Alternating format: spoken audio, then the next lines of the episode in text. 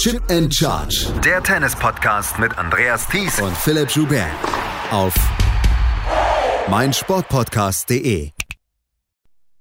Junge, Junge, was für ein Tag 1 bei den US Open. Wir haben das ganz große Drama bei Angelique Kerber, wir haben das ganz große Drama bei Andy Murray und Stefanos Tsitsipas und wir müssen über Toilettenpausen sprechen. Herzlich willkommen zu Tag 1 der US Open und unserem ersten Daily hier von Chip in Charge auf meinsportpodcast.de zu eben diesen US Open. Mein Name ist Andreas Thies, natürlich wieder mit dabei, Philipp Schubert. Hallo Philipp.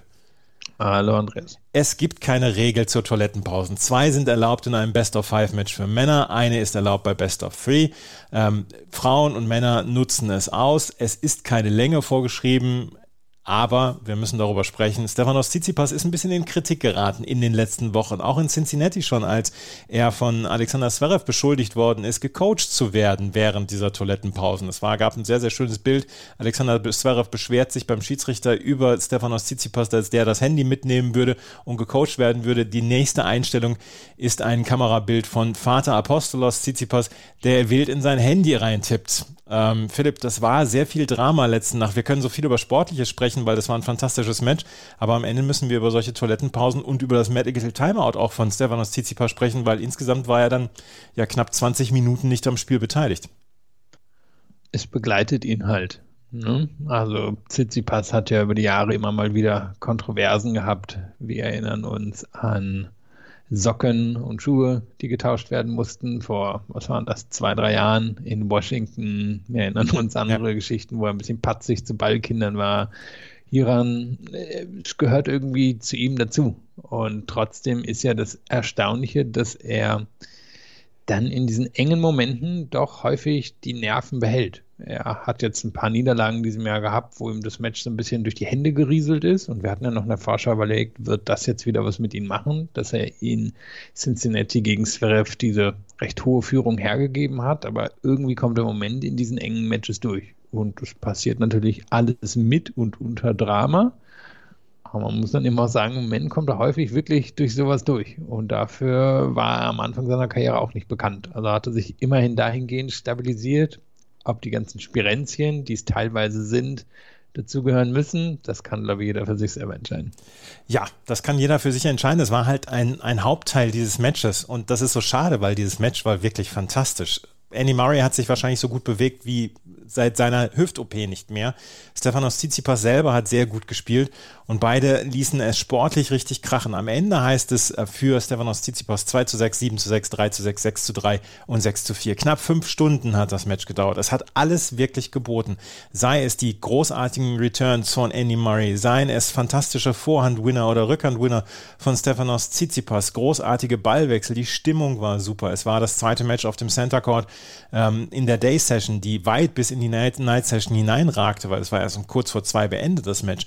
Ähm, es hatte so viel Sportliches zu bieten, ähm, dass das dann so ein bisschen schade war, dass es durch diese, durch diese Nebengeräusche dann ja auch überschattet worden ist. Und Andy Murray, als er dann so ein bisschen das Match aus den Händen gab, beziehungsweise als ihm das Match so ein bisschen aus den Händen glitt im fünften Satz, da gab er dann auch so ein bisschen den Grumpy Old Man, hat das hinterher dann auch in der Pressekonferenz dann nochmal gesagt, hat gesagt, ich würde so gerne darüber sprechen, was für, ein fantastischer Spieler Stefanos Tsitsipas ist, aber es nervt mich einfach und das muss adressiert werden. Aber lass uns über das Sportliche sprechen, weil das war wirklich großartig. Und Andy Murray hat gestern wieder gezeigt, dass er an guten Tagen mit den ganz Großen immer noch gut mithalten kann. und ich glaube, was natürlich für ihn sehr positiv ist, er war fit oder wirkte zumindest ja. fit bis zum Ende. Können nicht in ihn hineingucken, wissen nicht, ob er jetzt in zwei Tagen doch wieder was hat. Aber er hat gegen den Top 5 Spieler mitgehalten bis zum Ende. Und mithalten bringt ihm jetzt natürlich auch nichts mehr, ist ihm wahrscheinlich mittlerweile auch egal nachdem er nun ein paar Mal über die letzten Jahre genau in so eine Situation hineingerannt ist. Aber ich finde es wirklich nochmal positiv herauszustreichen. Er ist immer noch derjenige mit den Metallhüften, der sich aber auch in diesem Jahr schon zwei Jahre fast nach seinem Comeback immer noch körperlich sehr schwer tut. Und dass er hier hingekommen ist, wirklich vollkommen fit war, im Match mithalten konnte. Du hast die Returns angesprochen. Vergisst man manchmal, welch guter Returnspieler er natürlich ist. So viele tiefe Returns gesetzt am Ende nur neun Punkte weniger als Tsitsipas gehabt. Und von daher, ja, einen Schulterklopfer will er nun wirklich nicht haben. Der ist hier angebracht. Und trotzdem tue ich mir natürlich schwer zu sagen, ja, das bedeutet jetzt was Positives für die Zukunft, wenn er jeden Tag so rauskommen könnte, die Leistung abrufen könnte, ist er wieder ein Top-20-Spieler. Die Frage ist nur, kann er das oder war es das jetzt mal wieder für ein paar Monate?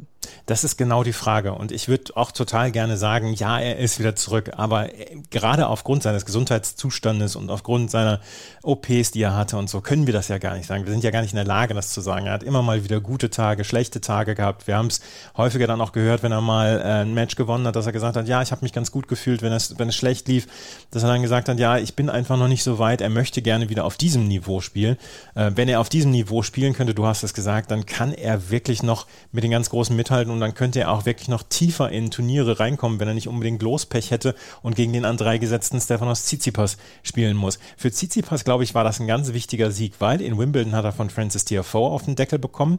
Dann hat er bei den, ähm, beim Turnier in, bei Olympia hat er gegen Hugo Imbert in drei Sätzen verloren, ist in Kanada im Halbfinale gegen Riley Opelka ausgeschieden, in Cincinnati im Halbfinale gegen Alexander Zverev, teils wirklich dramatische Niederlagen. Und das hätte ihm schon so einen Knacks versetzen können, wenn er das Match gestern dann auch noch verloren hätte, oder? Ich glaube, der ist sehr, sehr, sehr, sehr glücklich, dass er so ein Match, so ein enges Match, so eins, was auf der Kante war, dann auch nochmal gedreht hat.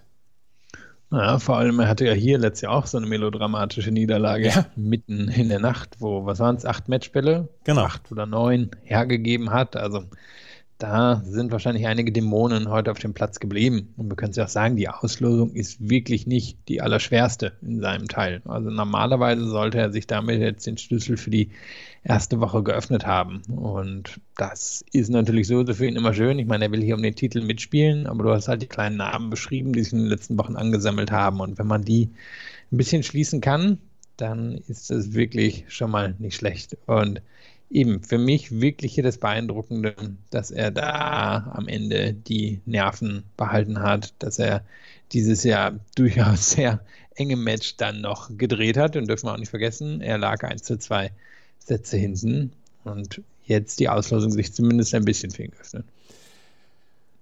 Stefanos Tsitsipas gewinnt das ganz, ganz große Drama gegen Andy Murray in fünf Sätzen, trifft jetzt auf Adrian Manarino. Der ist einer von sechs Herren gestern beziehungsweise heute gewesen, der einen 0 zu 2 Satzrückstand aufgeholt hat. Der hat nämlich gegen Pierre-Hugues Herbert mit 3 zu 6, 4 zu 6, 6 zu 4, 6 zu 3 und 6 zu 3 gewonnen. Ich kann nicht, wir können nicht viel darüber sprechen, aber Pierre-Hugues Herbert in seinen letzten 18 Monaten bei Grand Slams in Wimbledon verliert er gegen Pablo Andorra mit 8 zu 6 im fünften Satz. In, Fra in Frankreich bei dem French Open verliert er gegen Yannick Sinner im fünften Satz 6 zu 4. Gegen Alexander Zverev letztes Jahr bei den French Open 5 zu, im fünften Satz 6 zu 4 verloren.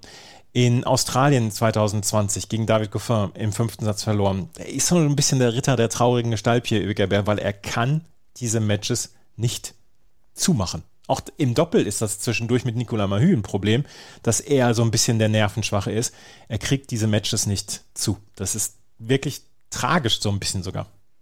Ah, ich wollte gerade das Doppel ansprechen. Olympia schon wieder erste Runde raus im Doppel. Ja. Ich meine, das ist, wo die beiden noch vier Jahre lang hingearbeitet haben und dann war er es, wenn ich es richtig gesehen habe, der da eben auch wieder die schwächere Leistung gebracht hat. Und er ist natürlich ein unglaublicher Stilist. Ähm, man muss dann natürlich auch fragen, spielt die Fitness da ein bisschen mit rein? Wir haben es gerade schon gesagt, die Bedingungen hier waren relativ brutal. Das kann niemanden zusetzen. Manarino ist trotz oder vielleicht wegen seines hohen Alters jemand, der sehr fit ist. Aber es fällt natürlich bei RBR schon auf. Und ich sehe auch nicht, dass RBR die Karriere von Krejcikova hinlegt, die ja ein bisschen ähnlich eigentlich unterwegs war. Teil von einem sehr erfolgreichen Doppel, aber es schien nie klar, ob sie wirklich mal eine Einzelkarriere hinlegen kann. Gut, jetzt hat sie eine fantastische Einzelkarriere in diesen letzten zwölf Monaten aufgezogen, aber das, das sehe ich bei ihm nicht, trotz dessen, dass das alles wunderbar anzuschauen ist. Und Teil davon ist, dass er halt wirklich so viele enge Matches in den Jahren, in den letzten Jahren verloren hat. Stefanos Tsitsipas also gegen Adrian Manarino in der zweiten Runde. Dritte Runde könnte Carlos Alcaraz Garcia warten. Der hat nämlich gegen Cameron Norrie ganz klar in drei Sätzen gewonnen. Einer der gesetzten Spieler, der ausgeschieden ist, Cameron Norrie.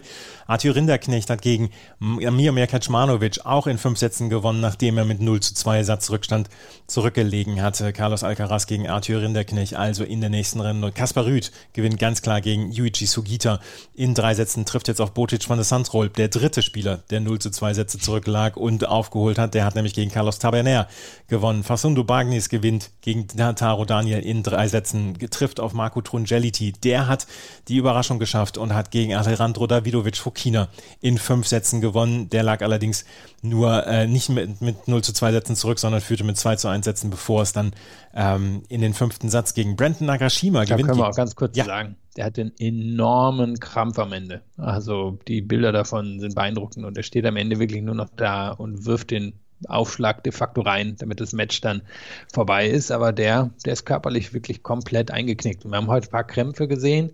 Aber das war schon ziemlich beeindruckend und trotzdem ist es natürlich eine Überraschung, dass er hier rausgeht. Ja, Entschuldigung, das, äh, das hätten wir noch dazu sagen müssen. Genau, äh, es ist unglaublich luftfeucht in ähm, New York gewesen. Es ist vielleicht nicht die Hitze, die, die 40 Grad oder so, es waren nur 28 bis 30 Grad, aber es ist unglaublich luftfeucht. Da gestern hatten viele Spieler und Spielerinnen dann auch Probleme damit.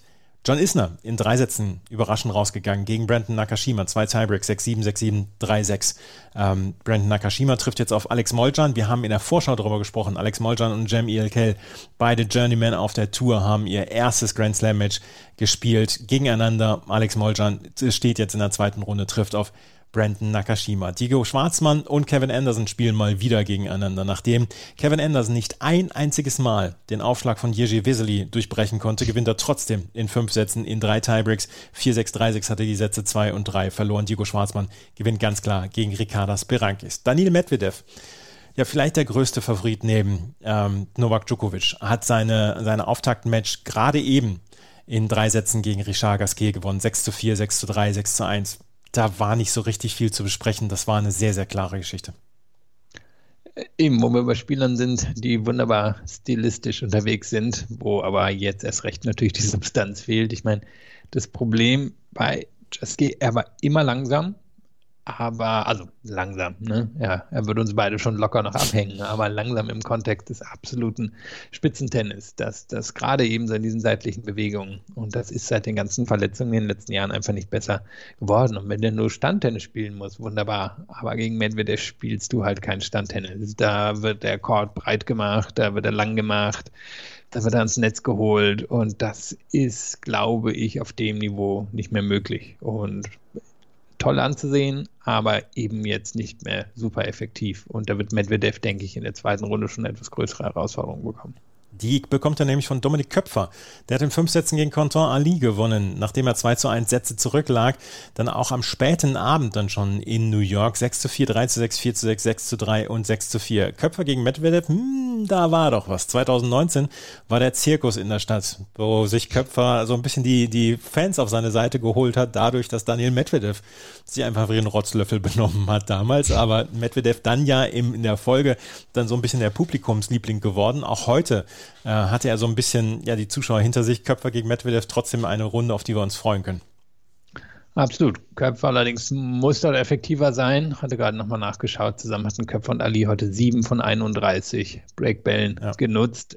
Das wird am Ende nicht reichen und wirklich Köpfer hat dazu beigetragen. Ich glaube, bei dem waren es drei von 15. Am Ende hat er auch nur ein Unentschieden hier nach Punkten rausgeholt. Das Enge dann gewonnen, aber eben, er wird effektiv, total effektiv gegen Medvedev sein müssen. Und er hat ihn damals ein bisschen überrannt für ein, anderthalb Sätze, wo er ihn wirklich einfach so mit seinem Linkshänderspiel sehr entnervt hat. Das war eben dieses Match nach dem berühmten, wo Medvedev zum ersten Mal das Publikum beleidigt hat. Dann hat Medvedev sich allerdings gefunden und es einigermaßen souverän nach Hause gebracht. Kann mir ein bisschen was ähnliches vorstellen. Wobei man sagen muss, Medvedev schon noch ein bisschen besser als vor zwei Jahren. Köpfer gegen Medvedev. Dritte Runde könnte Philipp Kohlschreiber zum Beispiel auf Daniel Medvedev oder Dominik Köpfer warten. Der hat sich nämlich durchgesetzt gegen Marin Cilic. Nachdem er die ersten beiden Sätze im Tiebreak verloren hatte, ähm, konnte er den dritten Satz mit 6 zu 2 gewinnen. Im vierten Satz bekam Marin Cilic dann Probleme, unter anderem im Nackenbereich. Er hatte auch große Probleme mit der Hitze bzw. mit der Luftfeuchtigkeit. Kohlschreiber gewann den vierten Satz mit 6 zu 1 und im fünften Satz musste Cilic dann beim Stand von 2 zu 0 für Kohlschreiber aufgeben. Das erste Mal in der Karriere von Marin Cilic, dass er ein Match aufgeben musste. Philipp Kohlschreiber in der äh, zweiten Runde trifft auf Pablo Andujar auch einer der Spieler, der einen 0 zu 2 Satzrückstand aufgeholt hat gegen Michael Kukuschkin. 3-6, 4-6, 6-4, 6-4, 6-2. Aber für Philipp Kohlschreiber sicherlich ein großer Erfolg. Er ist drin geblieben in diesem Match. Er hätte ja auch auschecken können, so nach dem zweiten Satz, den er im Tiebreak verloren hat. Und jemand wie Kohlschreiber, der einfach nur zu den US Open hinkommt, ohne sich groß vorzubereiten, vorher Bundesliga gespielt hat und Sandplatzturniere gespielt hat, ist das doch ein schöner Erfolg. Das Geld nimmt er dann auch mit. Ja, und die Punkte. Ja. Ähm, denn für ihn ist natürlich immer noch ein bisschen eng, wenn er nächstes Jahr wieder komplett auf der Tour spielen will. Und habe gerade nochmal geschaut, zusammen Anducha und Kulschra war doch schon 72 Jahre alt. Also eher, eher eines der älteren was wir hier vielleicht, ich vermute sogar das älteste, was wir hier sehen werden. Ja, die Situation mit Cilic war wirklich ein bisschen kurios. Der konnte ja im dritten, vierten, fünften Satz dann irgendwann kaum noch zum Aufschlag aufspringen. Also was auch immer das war. Das, ich habe geschaut, aber nichts gefunden, ob das jetzt am Ende Krämpfe waren. Du hast den Nacken angesprochen. Aber natürlich schon erstaunlich, dass er in dem Alter wirklich zum allerersten Mal aufgeben muss und zeigt natürlich aber auch, wie fit Kohlschreiber ist. Ähm, der hat ja ein paar Verletzungen in seiner Karriere gehabt, aber jetzt in diesem hohen Alter ist er erstaunlich fit gegen jemanden wie Cilic, der in den letzten Monaten ja auch gar nicht so schlecht gespielt hat. Ja, Kohlschreiber gegen Andujar, also in der zweiten Runde. Dan Evans gewinnt gegen Thiago Montero in vier Sätzen, trifft auf Markus Giron. Der hat gegen Antoine Oang gewonnen in drei Sätzen. Grigor Dimitrov, bei dem war der Zirkus in der Stadt, der hat für viele Highlights gesorgt letzte Nacht. 6-1, 7-6, 6-3 gegen Sam Riffis, trifft auf Alexei Popperin. Der hat gegen Radu Albert in vier Sätzen gewonnen. Ähm, wir haben noch ein paar weitere Ergebnisse, über die wir auf jeden Fall sprechen müssen. Peter Gojovcik zum Beispiel, der hat für eine Überraschung gestern gesorgt. Hat gegen Hugo Imbert gewonnen mit 1 6, 6 1, 6 2, 5 7, 6 4. In einem Duell, in dem beide so ein bisschen ja den Topspin verschmähen. Also beide Spieler haben es, gehen nicht so richtig über den Topspin. Beide sind eher für die glatten Schläge zuständig. Peter Gojovcik äh, konnte dieses Match an sich reißen, weil Hugo Imbert sehr risikoreich gespielt hat, sehr viele Fehler gemacht hat. Und Gojovcik ist in den entscheidenden Situationen, vor allen Dingen im fünften Satz, nervenstark geblieben. Und er könnte jetzt zum ersten Mal in seiner Karriere die dritte Runde eines Grand Slams erreichen, wenn er Dujan Lajovic besiegt. Der hat nämlich gegen Benoit Paire in vier Sätzen gewonnen. Guter Erfolg für Peter Gojovcik nach der Qualifikation auch.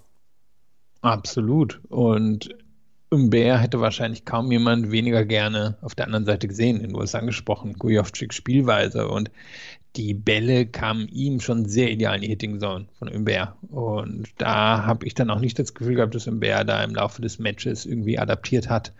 Und man muss bei Umber auch sagen, so beeindruckend das teilweise auf der Tour ist, und da hat er durchaus schon größere Turniere gewonnen, zum Beispiel in Halle, ist aber den Grand Slams im Moment doch relativ enttäuschend. Geht häufiger früh raus und ist eben nicht in der Lage, in diesen Best of Five Matches das zu seinem Vorteil zu nutzen. Er ist ja im Moment einer, kann man schon sagen, Top 20, Top 25 Spieler auf der Tour, aber er ist nicht in der Lage, diese, dieses Grand Slam-Format für sich zu nutzen. Und vielleicht kommt da dann natürlich auch die Routine von Gojovcik rein der ja, jetzt auch langsam zu den Oldies gehört. Und wie gesagt, es ist äh, ideal, was ihm da in die Hitting Zone reinspielt. Trotzdem bin ich etwas überrascht, dass er das für sich gewonnen hat. Und in der zweiten Runde, Lajovic ist jetzt eher so ein bisschen Kandidat für, für Sandplatzturniere. Da sollte Gojovcik durchaus eine ganz gute Chance haben.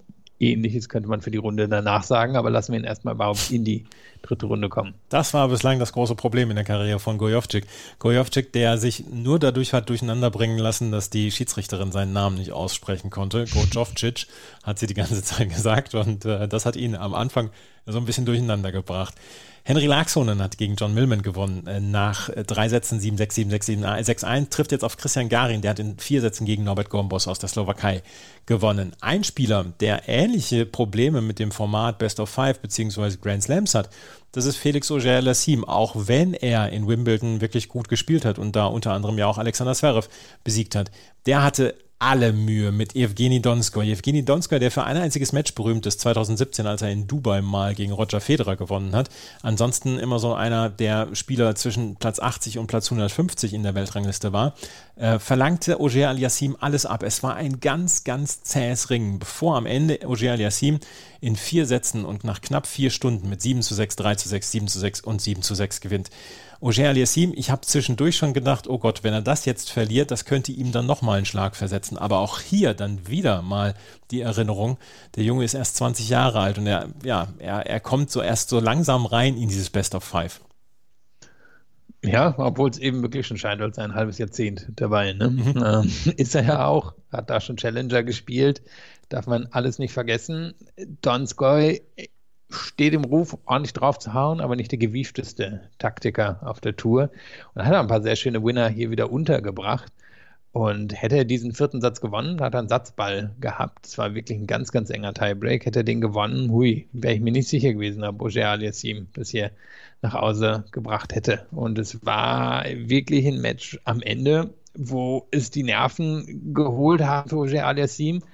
Aber die sind ja auch, die ihm dann häufiger im Weg stehen. Und das andere ist halt, das finde ich, schält sich dann doch immer mehr heraus. Er ist auch nicht der gewiefte Taktiker. Er ist auch nicht derjenige, der seinen Plan unbedingt anpassen kann. Und das ist unter Umständen das, was ihn noch davon zurückhält, in die, in die Top 5 zum Beispiel hochzugehen.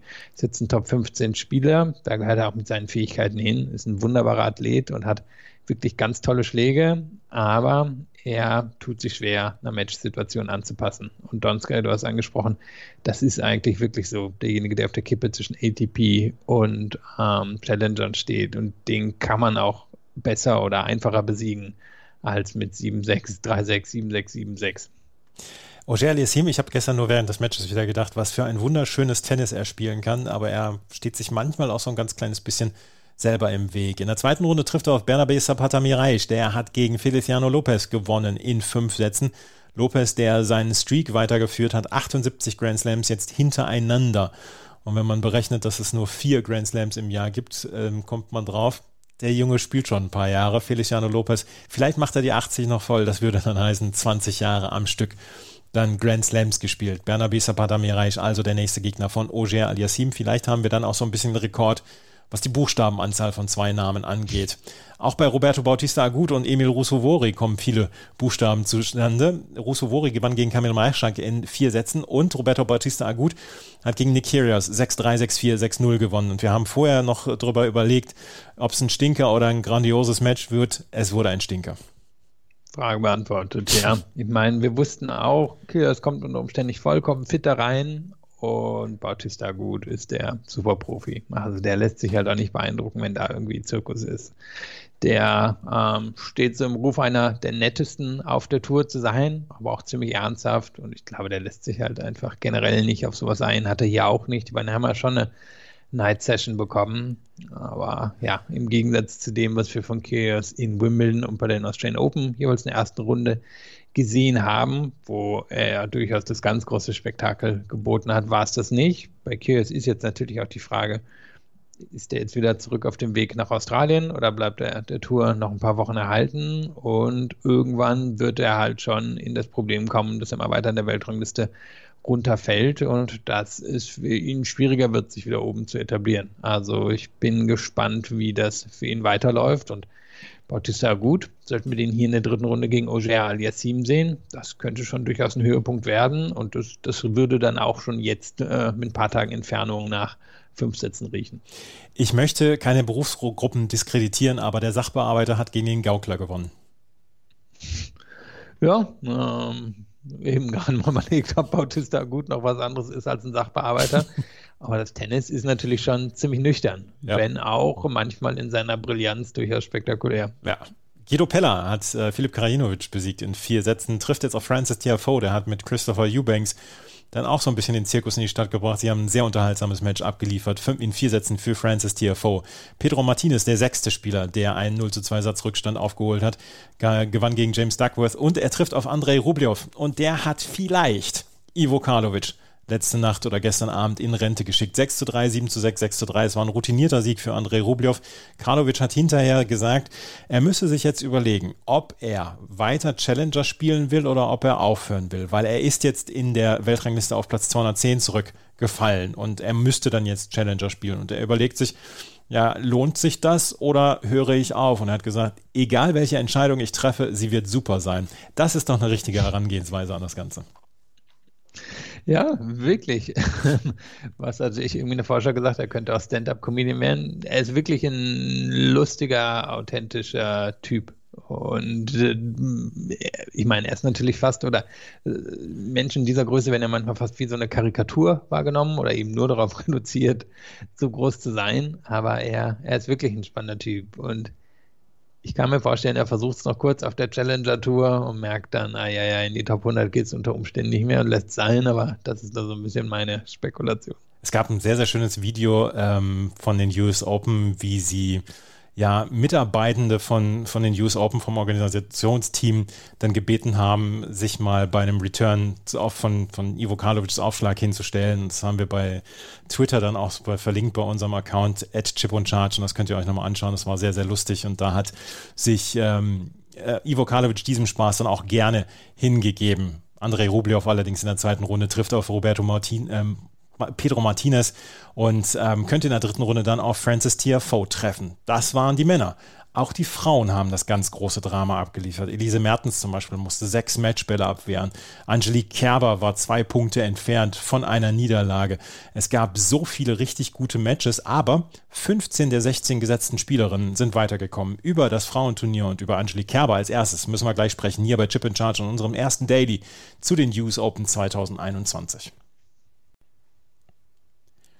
Das Jahr von Angelique Kerber bis, zu bis zum Turnier in Bad Homburg, dem Vorbereitungsturnier auf Rasen auf Wimbledon, sah es gar nicht gut aus. Sie spielte nicht gut, sie machte keinen guten Eindruck, sie bewegte sich nicht gut, sie ergab sich früh in Niederlagen. Seit Bad Homburg scheint das komplett umgeknipst zu sein letzte Nacht beziehungsweise gestern Abend spielte sie gegen Diana Jastremska, die für wenige Monate wegen Doping gesperrt war, anscheinend jetzt dann auch freigesprochen ist, jetzt wieder tatsächlich normal spielen darf und allerdings von den letzten sechs Matches fünf verloren hat, alle auf Hartplatz dann auch. Diana Jastremska ist trotzdem eine Spielerin, die auf Hartplatz sehr gefährlich werden kann, weil sie unglaublich druckvoll spielt, weil sie unglaublich auf die Kugel draufhaut. Und sie zeigte das gestern gegen Angelique Kerber. Sie verlor zwar, aber es war ganz, ganz knapp. Angelique Kerber gewann mit 3 zu 6, 6 zu 4 und 7 zu 6, nachdem sie im dritten Satz dann auch schon mit 3 zu 5 und 0 zu 30 zurückgelegen hatte bei eigenem Aufschlag, konnte sie dieses Match noch drehen. Und äh, Philipp, unter Garantie vor Bad Homburg hätte sie dieses Match klar verloren in zwei Sätzen. Ja, ist gut möglich. Und sie hat sich hier wirklich auf ihre ganz alten Tugenden verlassen, nämlich die der Defensive. Ich meine, stehen hier sechs Winner in drei Sätzen in einem Match, was wirklich viele Punkte hatte. Aber es hat natürlich gereicht, um wirklich Jastremska auszusitzen. Manchmal mich gefragt, bisschen kontern wäre vielleicht gar nicht schlecht gewesen, jetzt so viel Power von Jastremska bekommen.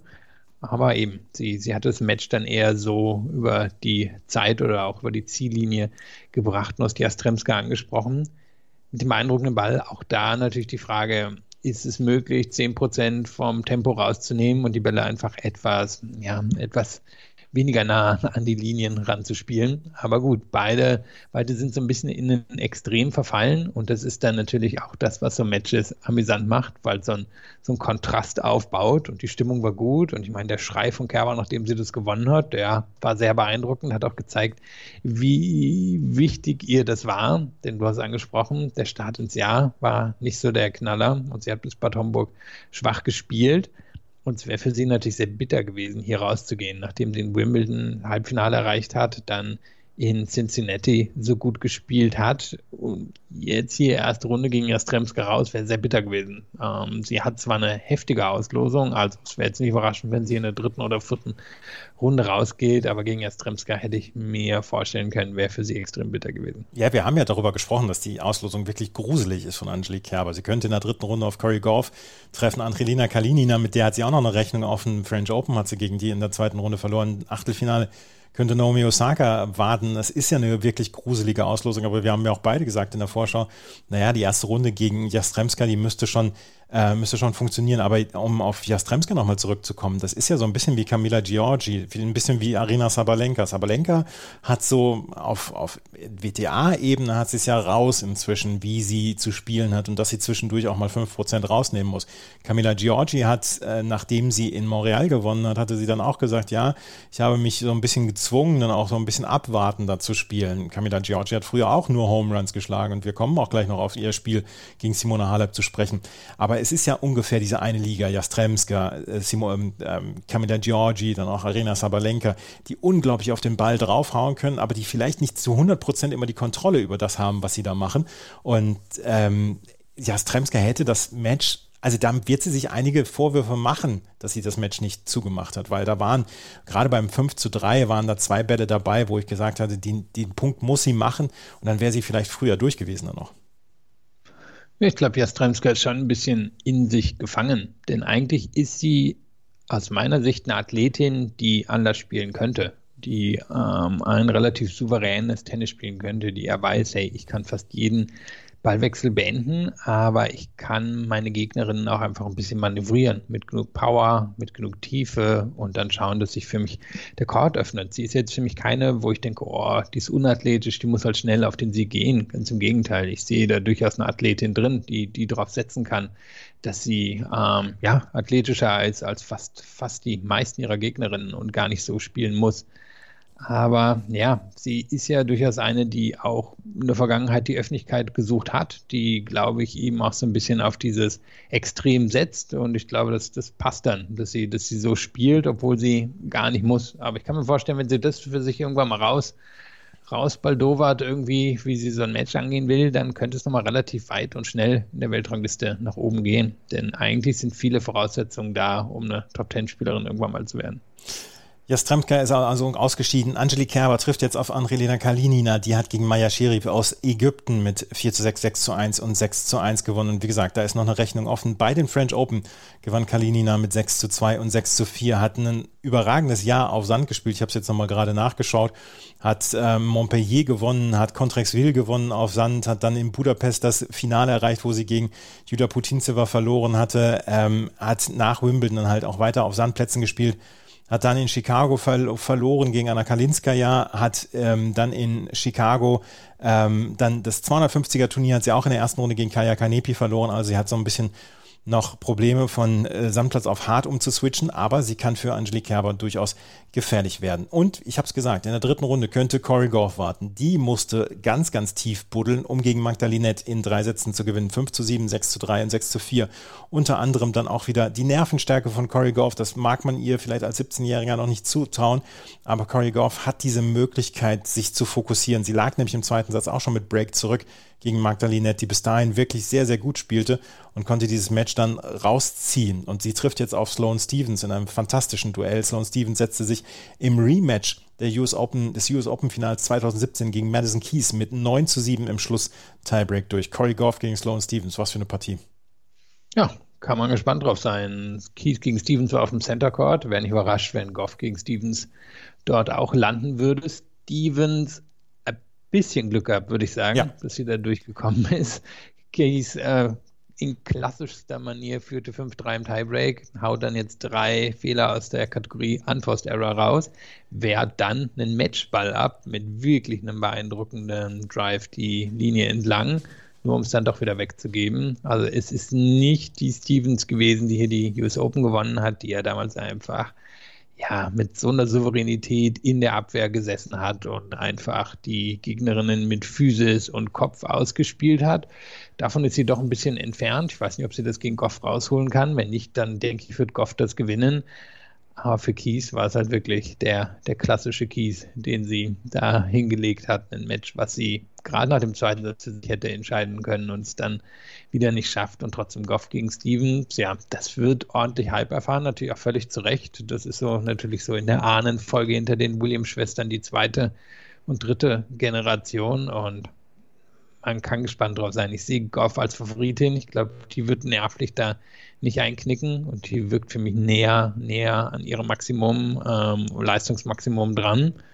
Aber ich könnte mir vorstellen, dass es die Night Session in zwei Tagen sein wird. Das könnte ich mir auch vorstellen. Sloane Stevens gegen Corey Goff, also zweite Runde und sie ermitteln die Gegnerin von Kerber oder Kalinina. Elina Svitolina hat überhaupt keine Probleme mit Rebe Rebecca Marino mit 6 zu 2 und 6 zu 2. Trifft auf Rebecca Massarova, die hat in 3 Stunden 45 gegen Anna Bogdan mit 6 zu 7, 7 zu 6 und 7 zu 6 gewonnen. Der dritte Satz Tiebreak ging mit 11 zu 9 an Masarova. Maketa Vondrushova gewinnt gegen Elena Gabriela Ruse mit 7-5-6-0, trifft auf Daria Kasatkina, die hat gegen Svetlana Pironkova überhaupt keine Probleme. Pironkova war das letzte oder vorletztes Jahr, wo sie das Viertelfinale erreicht hat? Mm, letztes Jahr. Letztes sie war ja quasi aus ihrer Mutterschaftspause genau. wiedergekommen mhm. und hat das hier gespielt, dürfte jetzt allerdings auch wieder locker aus den Top 150 oder so rausgefallen sein, denn das war der Großteil ihrer Punkte in diesem Jahr. Hat quasi gar nichts geklappt. Ich bin gespannt, ob sie jetzt nochmal zu einem Comeback ansetzt oder ob es das für sie gewesen ist. Ja, Daria Kasatkina also ganz klar gewonnen. Auch Elena Rybakina gewinnt ganz klar gegen Alexandra Sasnovic, trifft jetzt ein bisschen im Styler-Duell auf Caroline Garcia. Die hat gegen Harriet Dart in drei Sätzen gewonnen. Christina Kutschova war die erste Siegerin an diesem Tag, hat gegen Anne Lee mit 7 zu 5 und 6 zu 1 gewonnen und trifft jetzt auf Simona Halep. Simona Halep in den letzten Jahren in der ersten Runde bei den US Open gegen Kaya Kanepi verloren. Das war ein Duell gegen Kaya Kanepi, kann man verlieren. Hat auch äh, letzte Nacht äh, Julia Putintseva erfahren. Dann hat sie gegen Maria Sharapova in der ersten Runde mal spielen müssen, hat dort auch verloren und hat jetzt Camila Giorgi, die Informspielerin dieses Sommers, gezogen als Erstrundenlos. Giorgi, die in Montreal gewonnen hatte und Simona Halep gewinnt mit 6 zu 4 und 7 zu 6 und hat sich hinterher sehr, sehr gefreut über diesen Sieg, weil das war ein starkes Match, das war insgesamt ein gutes Match. Camilla Giorgi ist ja den ganzen Sommer über ohne ihren Vater unterwegs geworden hat, äh, gewesen, hat dann die großen Erfolge eingefahren. Jetzt war ihr Vater wieder dabei und zack, verliert sie in der ersten Runde. Ich möchte noch keine, ich möchte noch keine Parallelen ziehen, aber Giorgi, das wird eine bittere Niederlage für sie gewesen sein, weil sie hatte im zweiten Satz vor allen Dingen ihre Chancen. Oh, ich glaube, man kann ja schon eine Parallele zum Tennis insgesamt ziehen. Viele müssen irgendwann ihre Eltern hinter sich lassen, um wirklich an ihr Leistungsmaximum ranzukommen. Sie hat es noch nicht gemacht. Es gibt welche, bei denen hat es dann wunderbar über eine ganze Karriere geklappt. Viele haben sich dann aber doch irgendwann einfacher getan, wenn sie ihre Eltern hinter sich gelassen haben. Nicht nur im Tennis, glaube ich. Und äh, ja, spannendes Match eines, wo Georgie zwischendrin in jedem der beiden Sätze eigentlich äh, zwei, drei Spiele schnell verloren hat, einfach aufgrund der Fehler. Ansonsten weitestgehend hier Unentschieden geschafft hat. Beeindruckend natürlich, wie sie sich im zweiten Satz jeweils zurückgekämpft hat. Halep hat zweimal aufs Match serviert. Sie ist zweimal zurückgekommen. Und ja, irgendwie ist es dann am Ende doch das, das klassische Georgie-Match, dadurch, dass diese Fehler halt dann doch relativ schnell und aneinandergereiht in einer Stelle des Satzes kamen und sie Halep den Vorsprung gibt. Und Halep lässt sich so einen Vorsprung normalerweise nicht mit, äh, nicht wegnehmen.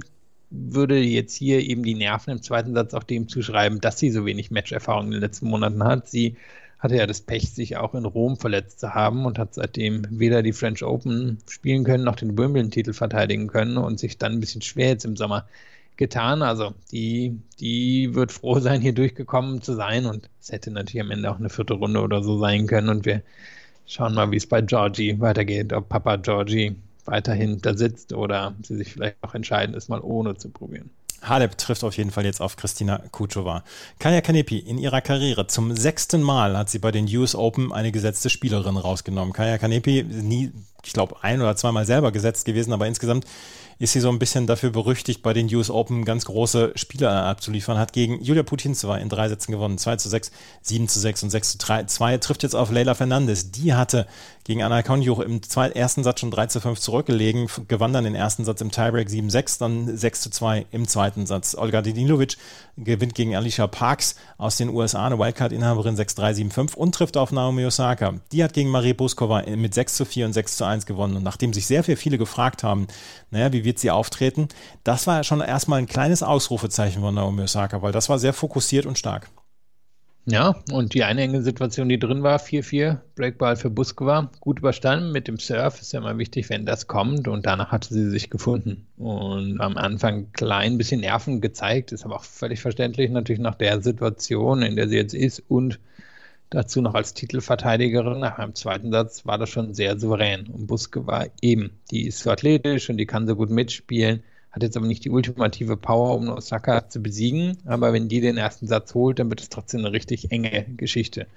Und Osaka sollte jetzt durch die nächsten beiden Runden durchkommen und ab dann wird es richtig, richtig herausfordernd für sie werden. Aber wenn sie das wie im zweiten Satz spielt, wenn sie also über das Surf dominieren kann, wenn die Returns im Feld landen statt im Aus, wie es im ersten Satz häufig der Fall war, dann, ja, wir haben nur gesprochen, jetzt war das möglich, sie, sie ist hier unter den Top 5 Favoritinnen auf den Titel. Ähm, aber ja, nach den letzten drei Monaten natürlich relativ schwer einzuschätzen, wie steht. Aber das war jetzt ein positives Ausrufezeichen. Ähm, ja, eigentlich fast das erste in den letzten drei bis vier Monaten.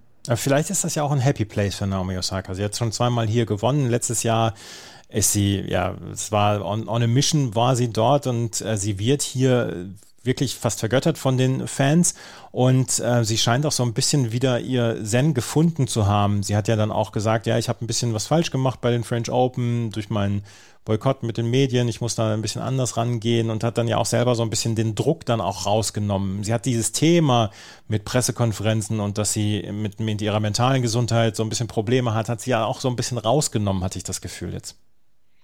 Ja, also fand ich auch eine spannende Herangehensweise, wie sie das jetzt öffentlich quasi verhandelt hat.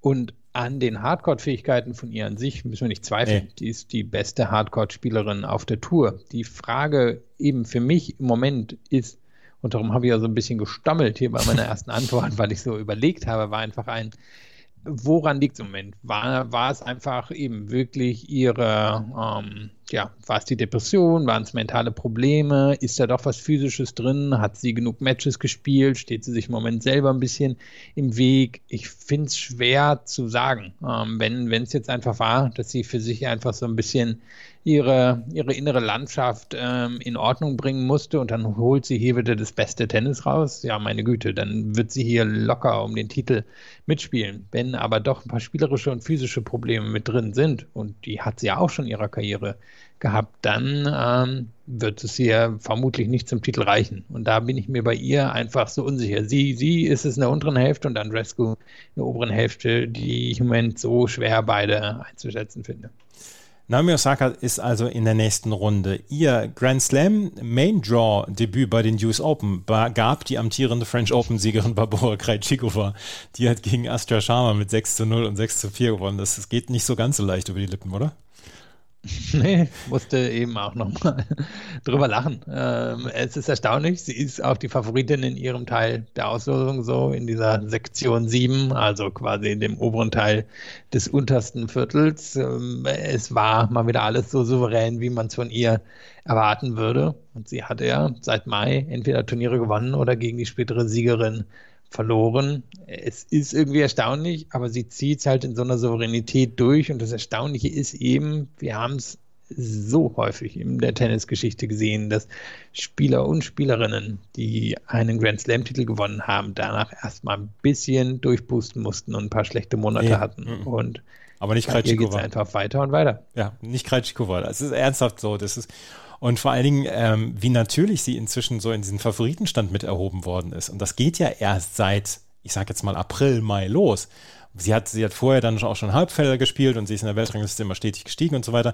Aber es ist ja erst so seit April, dass wir sagen, sie ist, sie ist wirklich bei den ganz Großen dabei und sie hat erst Ende Mai beziehungsweise Anfang Juni die French Open gewonnen und es ist so, es ist so ein natürlicher Übergang gewesen. Und sie hat hier tatsächlich ihr erstes Match in einem Hauptfeld bei den US Open gespielt. Das war ja erstaunlich. Trifft jetzt auf jeden Fall auf Christina McHale, die hat gegen Emma Navarro in zwei Sätzen gewonnen. Auch Christina Mladenovic ist ausgeschieden, hat gegen Kamila Rachimova verloren. Die trifft jetzt auf Ekaterina Alexandrova, die an 32 gesetzte hat gegen Sarah Erani gewonnen. Viktoria Azarenka kaum Probleme mit Theresa Martinschowa gehabt. 1 zu 4 lag sie im ersten Satz zurück, hat die nächsten zwölf Spiele gewonnen. Trifft auf Jasmin Paolini, die hat gegen Jaroslava Schwedova gewonnen. Zwei Matches, die wirklich extrem spannend waren, waren die Matches zwischen Andrea Petkovic und Irina Camelia Bigu auf der einen Seite und Gabini Muguruza und Donna Vekic auf der anderen Seite. Muguruza und Vekic, knapp zweieinhalb Stunden hat das gedauert. 7 zu 6, 7 zu 6. Absolut nervenstarke Leistung von Muguruza die ähm, Donna Vekic, Donna Vekic hätte, das hätte niemanden gewundert, wenn Donna Vekic diese beiden Tiebreaks gewonnen hätte, aber Muguruza setzt sich in zwei Tiebreaks durch und wie wichtig die, dieser Sieg ihr war, das hat man bei ihrem, bei ihrer Jubelgeste gesehen, die fast schon ein bisschen an Rafael Nadal angelehnt war. Das stimmt, ja. Ich meine, Vekic hat sich zu Recht in den letzten zwei, drei Jahren den Ruf erspielt, große Spielerinnen in Gefahr bringen zu können. Die ist viel konstanter mittlerweile in ihrer Spielanlage, als sie es mal gewesen ist. Ähm, ist sehr fit. Das war ja immer so ein bisschen das Ding, dass sie nicht die Königin der Beinarbeit ist. Sie hat Pech gehabt in diesem Jahr mit Verletzungen. Habe gerade auch nochmal geschaut. Mit der Niederlage hier rutscht sie auf Platz 96 in der Weltrangliste. Ganz viel davon, weil sie eben verletzt gewesen ist. Also für sie beginnt jetzt so ein bisschen wieder der Weg nach oben, aber in dem Match zeigt sie, dass sie natürlich eigentlich in die Top 20 gehört. Und für Muguruza ist es, glaube ich, so ein wichtiger Sieg gewesen, weil sie war diejenige mit dem wahrscheinlich besten Start ins Jahr. Hätte sie bei den Australian Open nicht diese, ja, dieses Match gehabt, wo sie die Matchspiele gegen Osaka nicht nutzen konnte, dann denke ich, hätte sie eine richtig gute Chance dort auf den Titel gehabt. Dann spielt sie zwei weitere Monate richtig gut, verletzt sich in Charleston, glaube ich, und danach ist sie gar nicht mehr so richtig in Form gekommen. Und ich hatte das Gefühl, bei ihr muss der Knoten einmal platzen, damit es wieder klappt. Und ich gehe jetzt mal davon aus, dass sie Andrea Petkovic besiegt, über die gleich können wir noch sprechen, aber ab da wäre es für sie dann natürlich auch brutal. Da würden wahrscheinlich Azarenka und Krajcikova warten, mal gucken, ob sie da durch könnte. Aber ich glaube, ein sehr wichtiger Sieg für Muguruza, nachdem es hier eben nach den Verletzungen vier Monate sehr stockend voranging. Für Andrea Petkovic geht es auch nach oben. Ähnlich so ein bisschen oder parallel wie Angelique Kerber. Die feiert inzwischen auch wieder Erfolge. In Hamburg ja das Finale erreicht. Kluschner Poker hat sie gewonnen, das Turnier. Ähm, hatte zwischendurch dann auch ein 125.000er Turnier, das Halbfinale erreicht. Also Andrea Petkovic wirklich einige Siege jetzt aneinandergereiht. Und er traf jetzt auf die Finalistin aus Cleveland aus der letzten Woche, auf Irina Camelia Bigu und gewann mit 6 zu 2 und 7 zu 6. Und auch hier im zweiten Satz ganz viel Nervenstärke von Andrea Petkovic ge gezeigt, die im Tiebreak dann ähm, schnell mit 5 zu 1 führte und dann mit 7 zu 3 am Ende gewinnen konnte. Petkovic gegen Muguruza, eine Partie, auf die ich mich sehr, sehr freue, auch wenn Petkovic hier meiner Meinung nach dann auch klare Außenseiterin ist.